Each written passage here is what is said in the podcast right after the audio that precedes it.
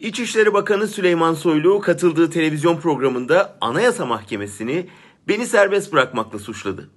Tutukluluğumuzu hukuksuz bulan yüksek mahkemeyi hukuku uyguladı diye hedef gösterdi. Bana hukuka güven gel yargılan diyen iktidarın yargıda nasıl bir operasyon yaptığını CHP milletvekili Sezgin Tanrıkulu geçen günkü yorumunda özetledi. Tanrıkulu'nun verdiği bilgileri, o ibretlik bilgileri size aynen aktaracağım. Şöyle diyor. 26. Ağır Ceza Mahkemesi Başkanı ve üyeleri 2018'in Eylül ayında Selahattin Demirtaş ve Sırrı Süreyya Önder'e çok ağır cezalar verdi.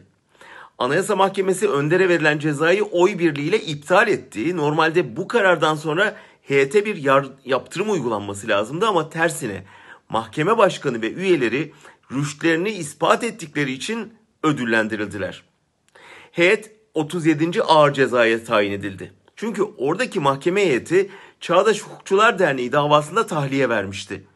Yeni heyet Mart 2019'da daha özgürlüklerine kavuşmadan avukatları yeniden tutuklattı ve ceza yağdırdı. Temmuz 2019'da 22 barış akademisyenine hapis veren o heyetti.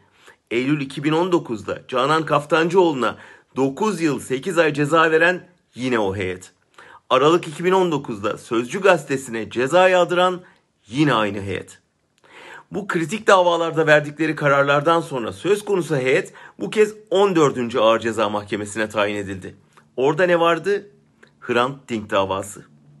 Önceki heyet Hrant Dink'i valiliğe çağırıp uyaran MİT mensuplarının dinlenmesine karar vermişti. Yeni heyet hemen bu kararı kaldırdı. Ardından da aynı heyet benim hakkımda mallara el koyma sürecini başlattı. Düşünün, Anayasa Mahkemesi'nin bozduğu karardan sonra Enis Berberoğlu'nu da yeniden yine bu heyet yargılayacak.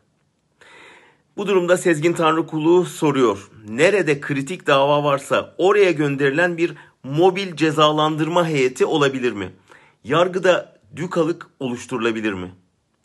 Ve Adalet Bakanı ile HSYK Başkanı'na sesleniyor. Gözümüzden kaçtığını sanmayın.